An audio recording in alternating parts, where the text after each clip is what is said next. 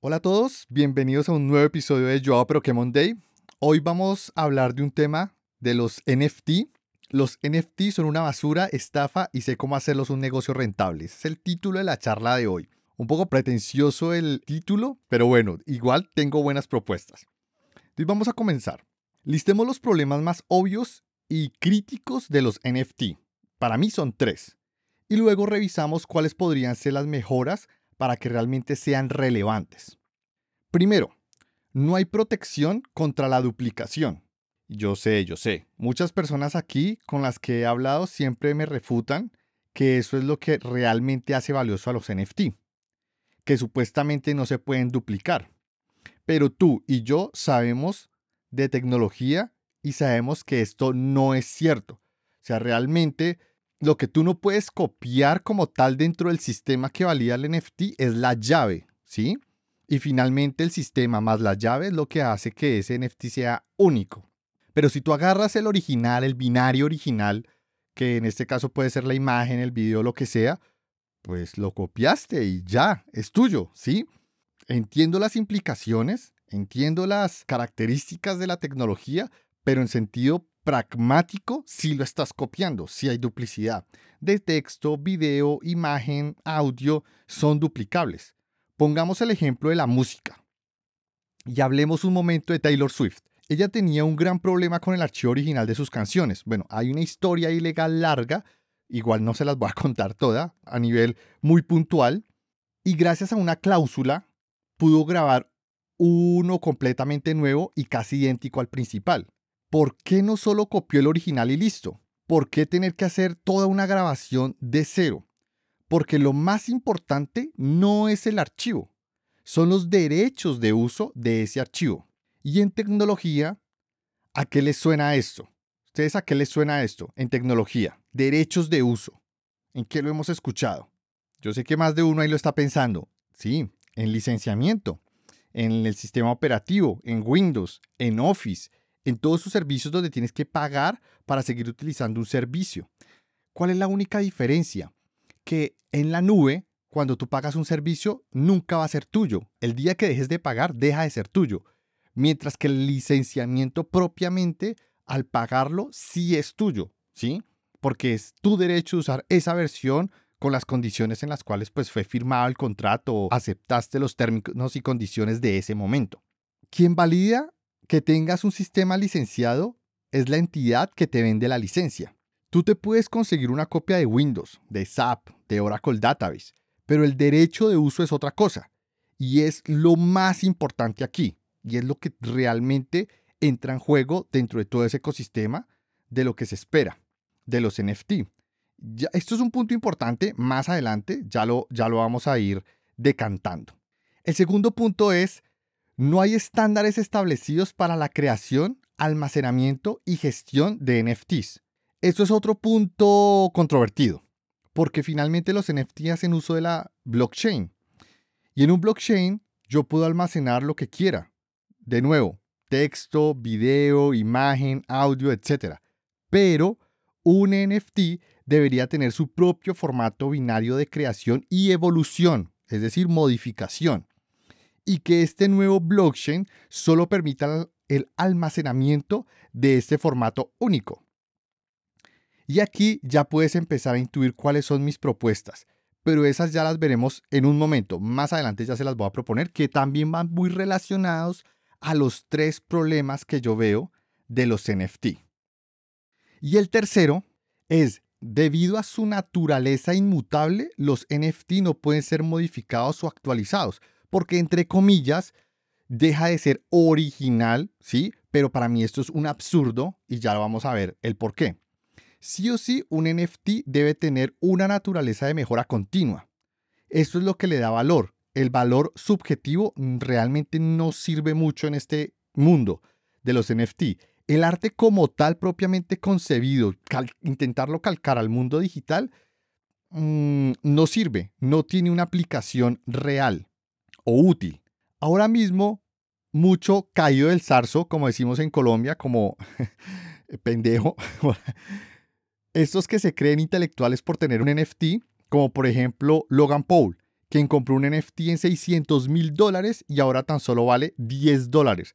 Son personas que deberían quedar por fuera de la dinámica comercial. Claro, son personas con mucho dinero, más que de la dinámica comercial, deberían estar por fuera de no ser capaces de agregarle valor. Es decir, si estas personas compran un NFT, este jamás va a cambiar su valor en el tiempo. No son capaces de agregarle más valor. Y ya vamos a ver este concepto, cómo es que lo voy a plasmar en las propuestas que tengo para que realmente esto sea útil, rentable.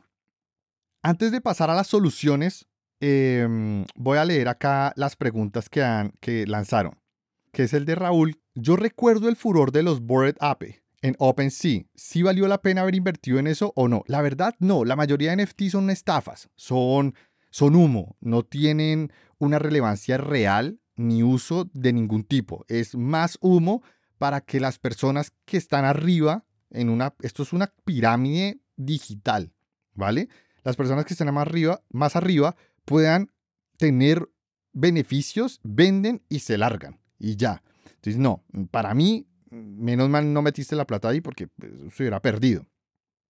Un ejemplo es como tener la foto de una obra de arte. Sí, eh, yo sé que es tener la foto y simplemente decir, yo sé que no es el original por tener una foto, yo, yo la podría imprimir o tener algunas técnicas para hacer una, un clon del original, pero nunca va a ser el original. Entiendo, pero es que a nivel de arte, los NFT no es que tengan el mayor uso, ¿vale? Ahí para mí ese no es el mayor uso. El mayor uso para mí es videojuegos. Ese sí es brutal y de ahí se puede expandir a otras áreas. Pero el arte como tal me parece totalmente un despropósito lo que ocurrió y lo que está ocurriendo alrededor de los NFT. Entonces vamos a continuar, que aquí es donde realmente quiero profundizar, quiero detenerme un poco, que es las soluciones que propongo. Estas soluciones están sujetas a cambios, ¿sí? porque esto evoluciona, esto va cambiando, esto va mutando, esto va apareciendo nuevas propuestas de otras personas que pueden hacer que las mías cambien o que de pronto no cambien y que sean aún más relevantes. Dependiendo de cómo vaya evolucionando, aún así lo más importante a tener en cuenta es que realmente exista una economía detrás de esto y que sea válida y real. Yo sé que este es difícil de, comprender de que sea válida y real, pero procuremos que, así sea, o, dentro del concepto general de válida y real, que, que cumpla las condiciones de mercado ya establecidas. Entonces vamos con la primera solución los NFT deben ser creados y actualizados por sistemas en los cuales se pueda validar la acumulación de esfuerzo. ¿Y esto qué quiere decir? La parte de acumulación de esfuerzo. Pongo de nuevo los videojuegos.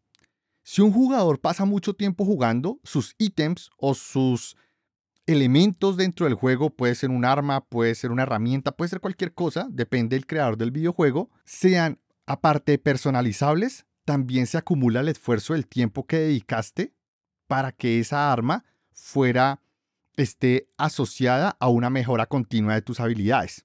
Entonces, por ejemplo, tú tienes un arma y ya llevas en Call of Duty. Vamos a poner el ejemplo de Call of Duty que está recién lanzadito la última.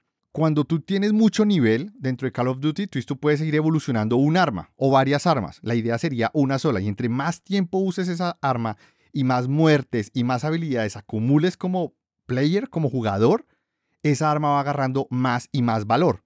La puedes personalizar, le da más valor porque le pones como tu sello, por decirlo de alguna forma, como creador. Y aparte de eso, el tiempo es acumulable que también le va dando valor. Estos serían los sistemas que crean el, NFT.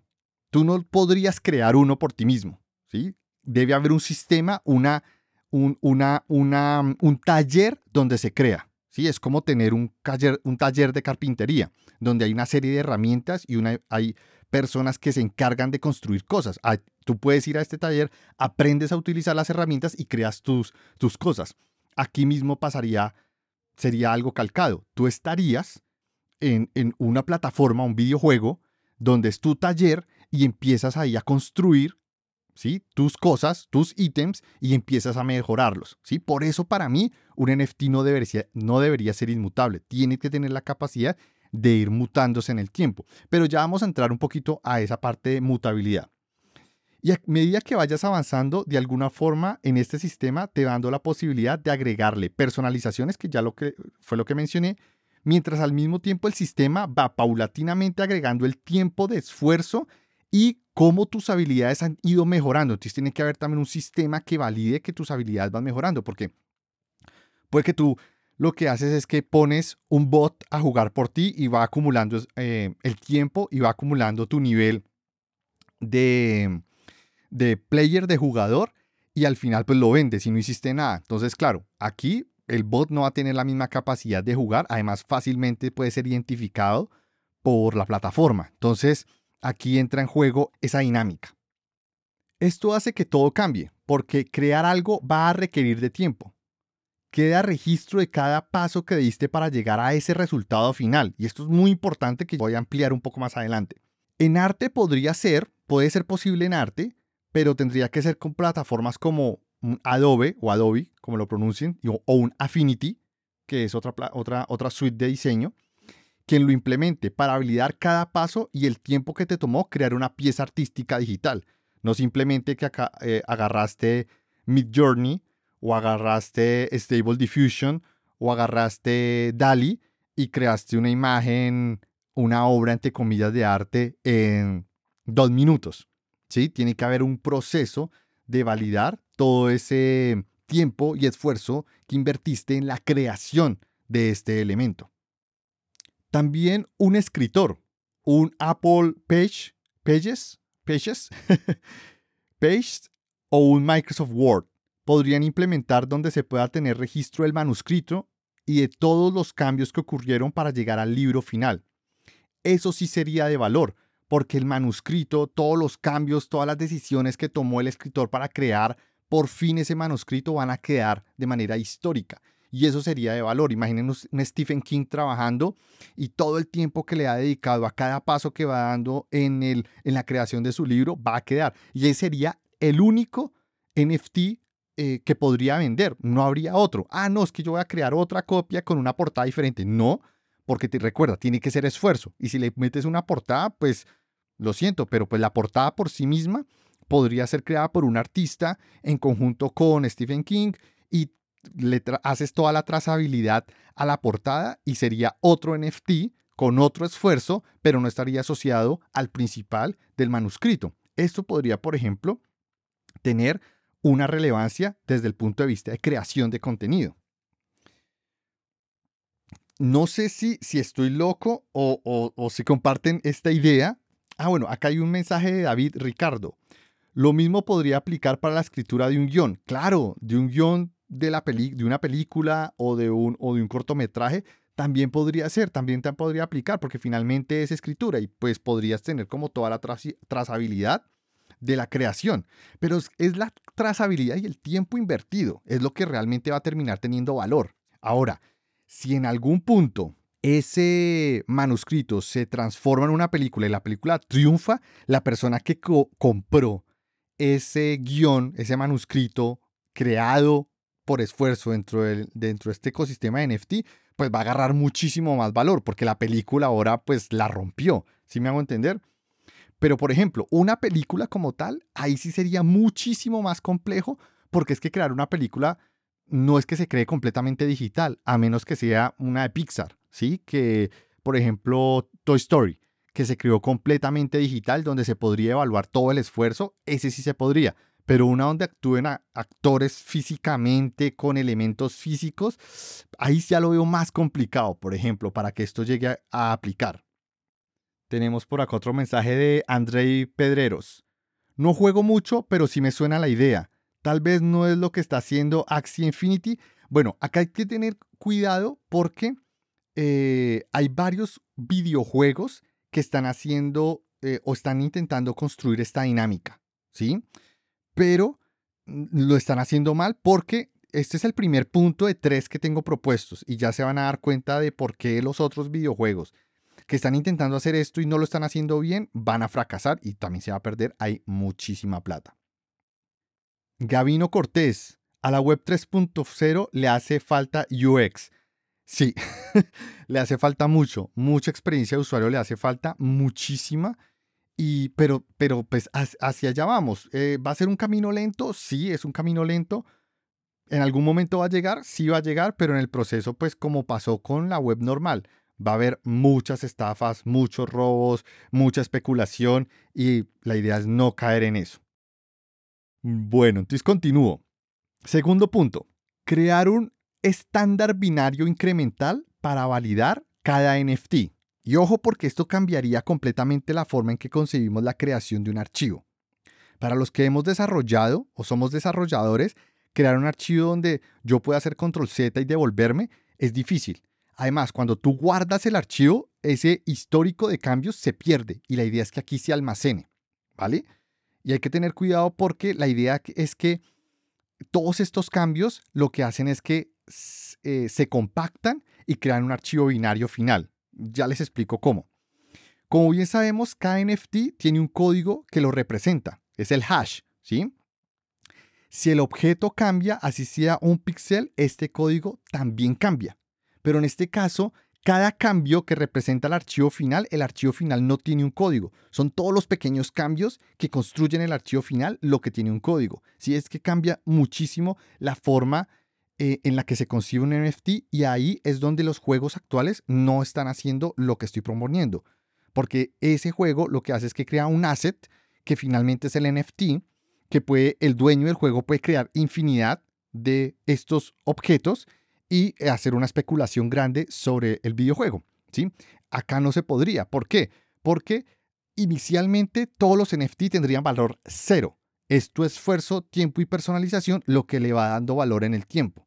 Ahí es cuando tú dices, ah, ok, yo no puedo como dueño del juego crear mil ítems y cada uno va a valer X cantidad. No, acá es por esfuerzo. Entonces, claro, tú puedes, como dueño del juego, tampoco te puedes enriquecer, porque aquí ya no es una pirámide, realmente hay un proceso de creación.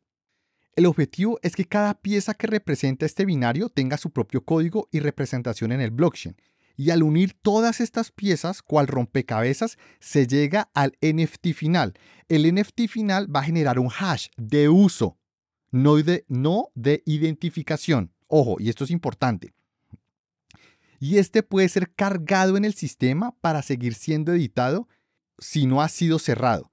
Es decir, si el ítem, por ejemplo, un manuscrito de un escritor, de un guion, ya terminó el manuscrito, ya lo finalizó y lo que hace esa persona es que lo cierra, nadie más, si la siguiente persona lo compra, no lo va a poder editar, ya queda cerrado, ¿sí? Mientras que un ítem de un videojuego, yo se lo puedo comprar a otra persona. Yo también soy un muy buen videojugador, entonces empiezo a usar ese elemento y le sigo subiendo de nivel y lo puedo seguir editando, ¿sí? Lo puedo seguir mejorando. Entonces, el NFT va a tener un hash de uso, el el compilado, el integrado.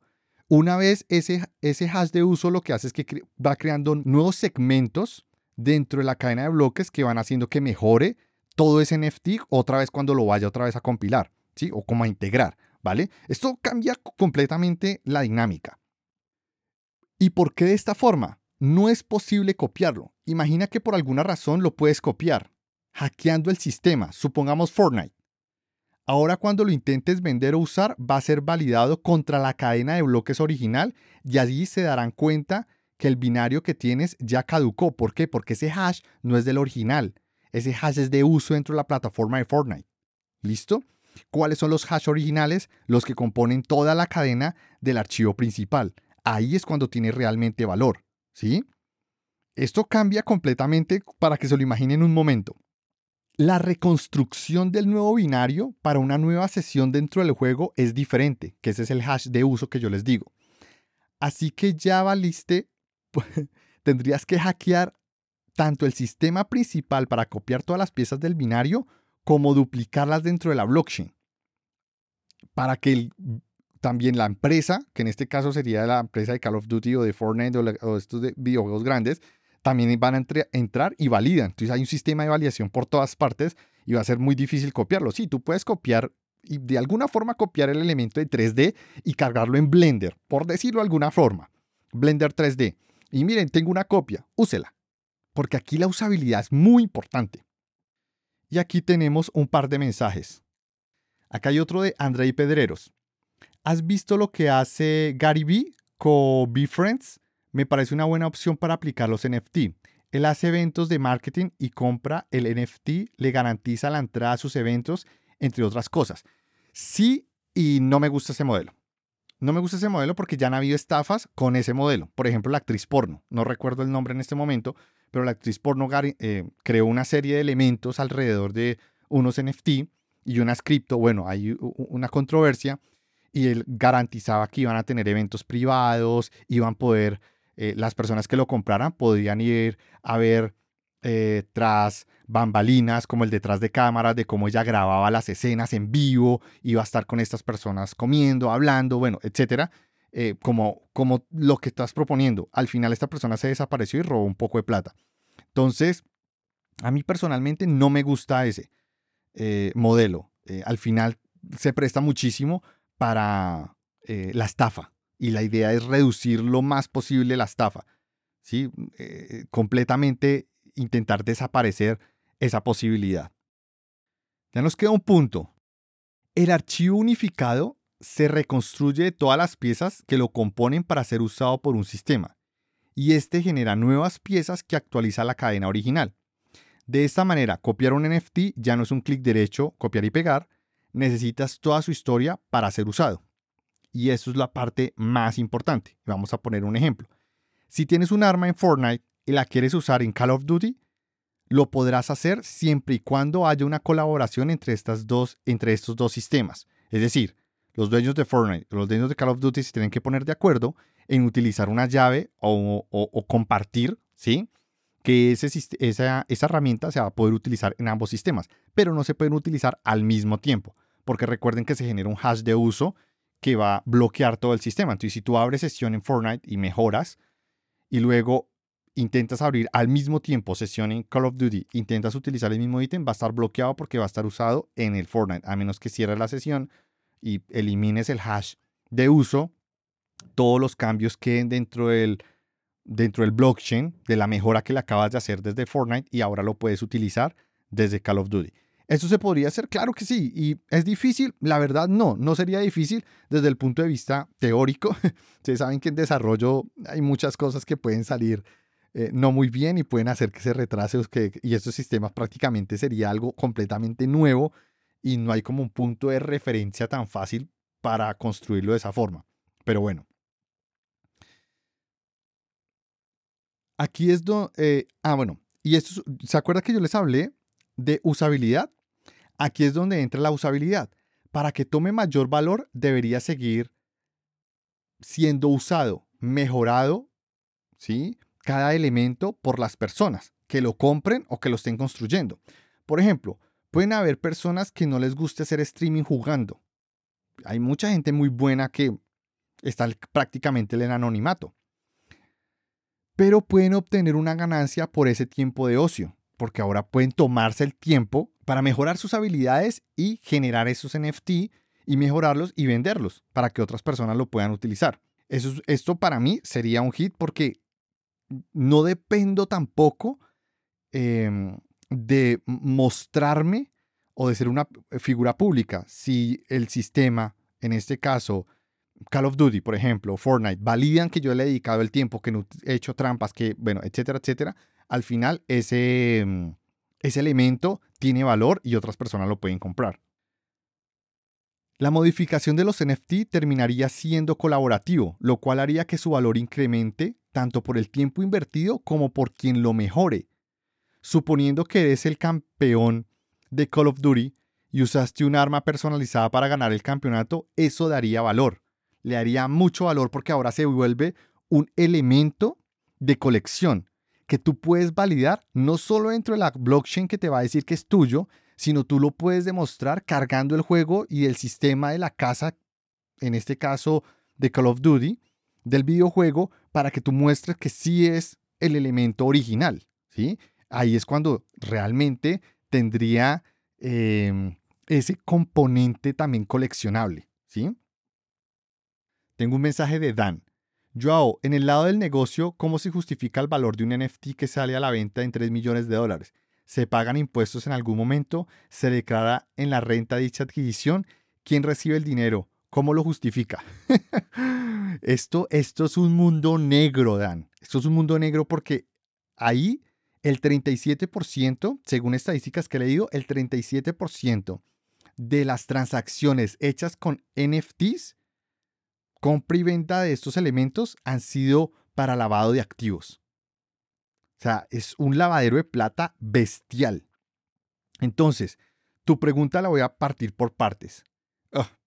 valga la redundancia. Cuando sale por 3 millones de dólares, esto, esto es pura especulación. Actualmente es pura especulación. Entonces, claro, cuando comenzó esto, eh, personas con renombre empezaron a sacar sus assets digitales a la venta. Hay un artista muy importante en, el mundo de los NFT que vendió como un, como un collage, como una imagen de imágenes de todos los em, de todas las piezas gráficas que ha creado en los últimos, creo que dos años, hasta una, sacando una diaria súper juicioso y se ha hecho de un nombre. Claro, vendió esta pieza como un collage y sacó 60 y algo. Es una vaina absurda de millones de dólares. Pero de alguna forma, entre comillas, estaba justificado porque llevaba años con esto, trabajando, es un artista consumado, realmente ha mostrado el valor de todos sus componentes artísticos a lo largo del tiempo, etcétera, etcétera. Para mí eso igual sigue siendo una cifra absurda, pero bueno, de alguna forma se puede justificar más o menos. Pero es que, por ejemplo, ese mono, esos monos pendejos que salen ahí, yo digo, es que, es que uno tiene que estar mal de la cabeza para pagar. Eh, Biple, gracias André eh, Pedreros, Biple o Beple, bueno, ese, ese es el que yo digo de 60 y algo, 67 millones de dólares costó ese, ese, collage de, de, imágenes que, que él creaba. Pero, por ejemplo, los monos, esos monos, el más caro es de 2.9 millones, algo así, 2.8, o sea, casi 3 millones como lo que tú mencionas. Me parece una cifra completamente absurda y además eso fue en el furor inicial y ahora hay monos de todo. Eso es como agarrar una impresora y, e intercambiar los cartuchos para que salgan de diferentes colores ahí a, lo pendejo y listo, ya tengo varios y cada uno cuesta un huevo de plata. Para mí esto es absurdo. Además, hay también artistas eh, eh, pseudoartistas, disculpen, que lo que hicieron fue crear una, un algoritmo mm, a nivel de computación y generan un montón de imágenes de unos píxeles ahí medios ficticios que representan a una persona y generaron un montón y también se hicieron un poco de plata. O sea, en serio, en este momento lo que marca ese valor es la especulación de las personas que están arriba. Recuerden que esto es una pirámide, o gran parte de esto es una pirámide, las que están arriba necesitan inflar la burbuja para que cuando ellos se salgan, se salen realmente con beneficios y el resto se quedan con el mierdero. Eso es así es como, como ocurre. Es como el Herbalife de los NFT, ¿vale?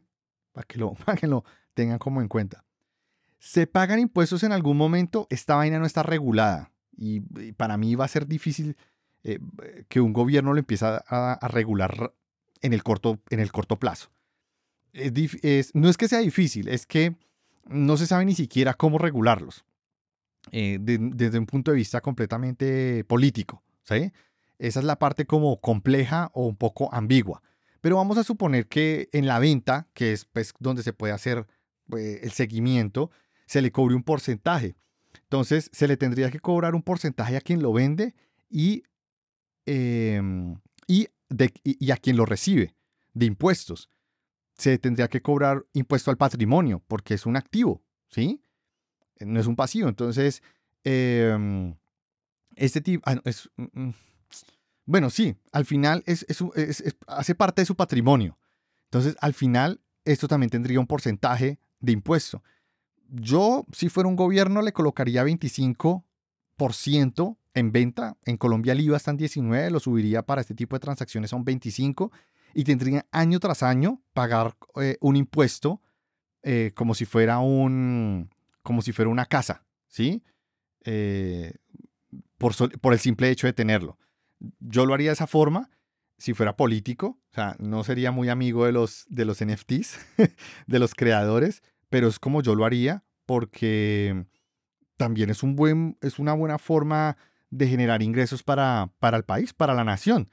Em, sé que mucha gente no le gustaría eh, que se manejara de esa forma, pero pues bueno, cualquier transacción hoy en día genera un impuesto para alguna entidad mm, privada, em, pública, disculpen, pública. Y a nivel privado, eh, a mí algo que me raya en este momento es, por ejemplo, si tú eres el artista que crea la pieza y esa pieza tú la vendes. Entonces tú agarras de ahí el 100% de la venta, entre, sino, suponiendo que no pagaras impuestos.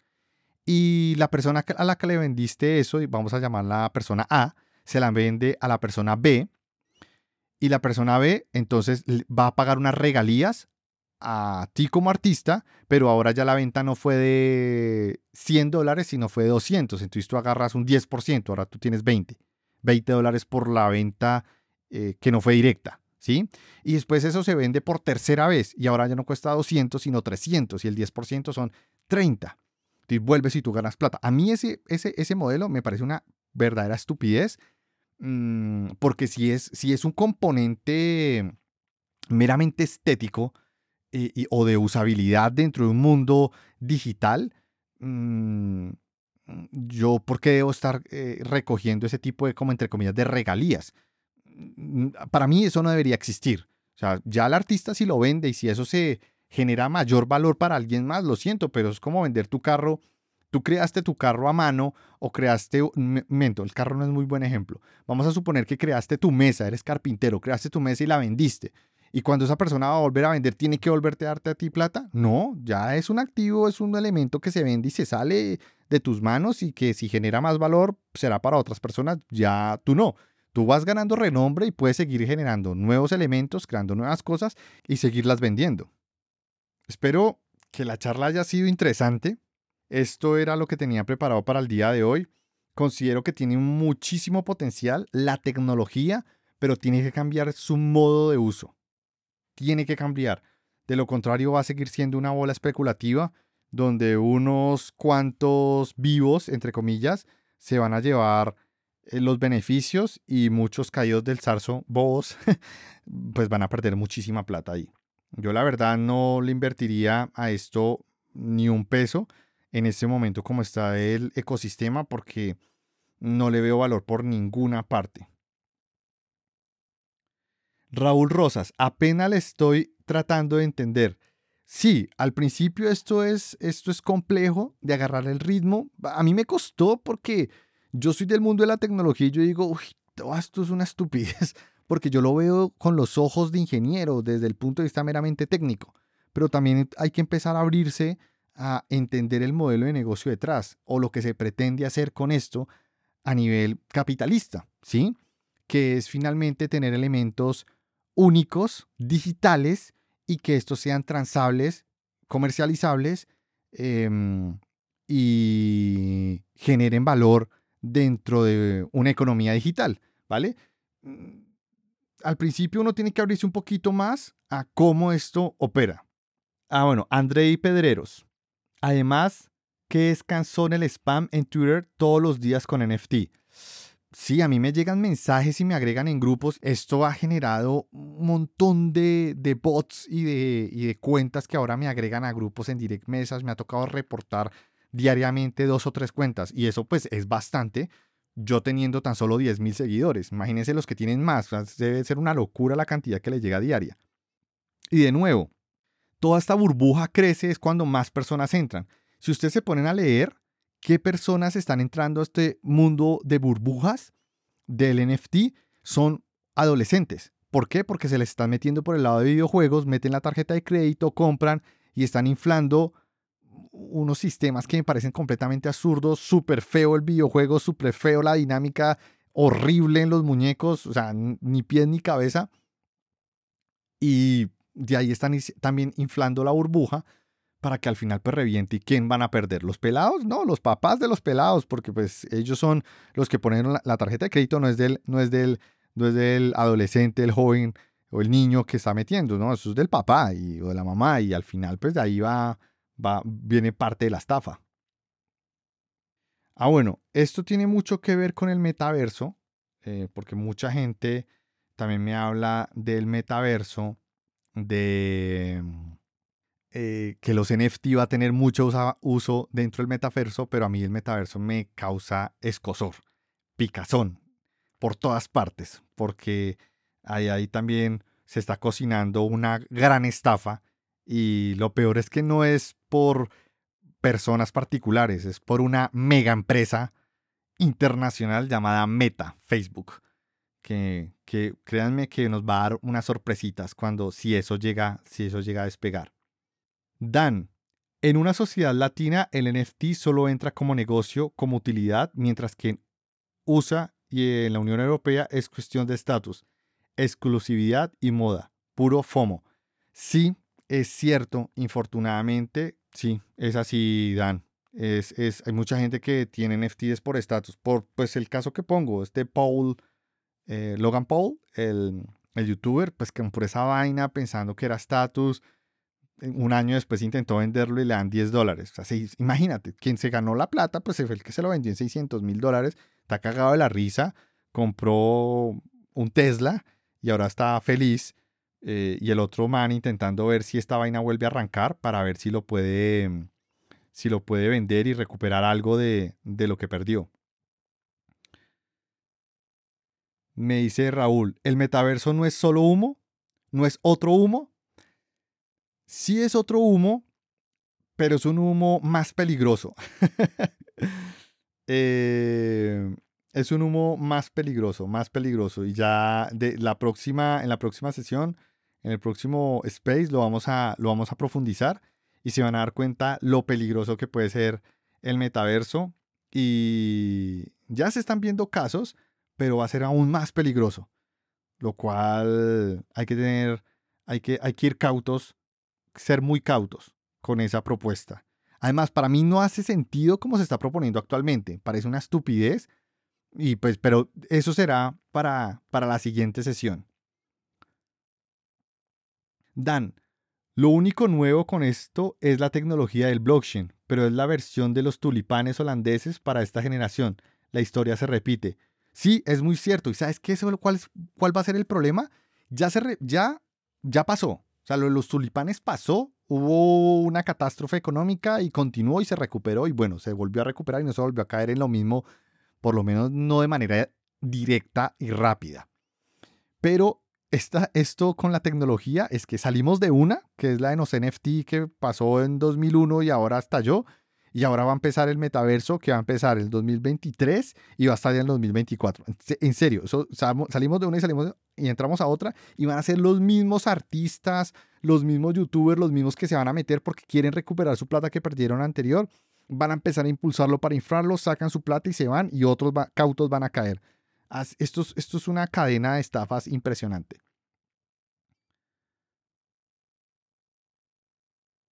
¿Piensas que los bitcoins sea la misma burbuja que los NFT? No, no. Bitcoin es otro, es otro mundo aparte eh, y considero que es una muy gran, es una gran apuesta si te metes allí. El problema es que minar ya hoy, hoy en día es complicado, comprar también cuesta un huevo Em, cuesta muchísimo. Entonces, intentar como tener esos, eh, resguardar en, Bitcoin tu dinero es buena idea. Otra pregunta. ¿Cada cuánto transmites por Twitter? ¿Tienes comunidad en Discord? ¿Cada cuánto transmito en Twitter? Todos los lunes, a las 7 y media de la noche, hora Colombia, o 6 y 30 de la noche, hora México. Y ahí pues ya te puedes ubicar para el resto de, países em, de habla hispana. Y si tengo comunidad en Discord, no tengo comunidad en Discord, tengo comunidad en WhatsApp. Sí, yo sé, es WhatsApp, bla, bla, bla, pero es que Discord ya está muy inundado y además eh, la estoy organizando diferente. Estoy creando un asistente virtual. Mm, voy a hacer unos lives donde voy a mostrar cómo voy a crear el asistente virtual que nos va a ayudar a crear una, una experiencia diferente de comunidad. Entonces, si quieres hacer parte, el link está en mi perfil, ahí lo abres. Y el primero que dice community o comunidad y ahí puedes entrar. Al estar el WhatsApp, el miedo es que tu número de celular quede expuesto. No, las comunidades de WhatsApp es algo nuevo y tu número de celular no va a estar expuesto a toda la comunidad. Entonces, para que lo tengas en cuenta, va a ser completamente privado. Los grupos, en los grupos sí se expone. Si tú quieres ingresar, el único grupo en, este momento que está creado es el de TypeScript y JavaScript. Es el único. Pero si quieres participar en la comunidad, puedes ingresar, pero tú no puedes publicar. Recuerda que va a ser a través del asistente virtual que eh, voy a estar creando en los lives que voy a empezar a, hacer en YouTube y Twitch. Listo, ya respondí todas las preguntas. Bueno, al final salieron varias. No siendo más, me despido y quien les habla, Joao Pixeles. Hasta la próxima.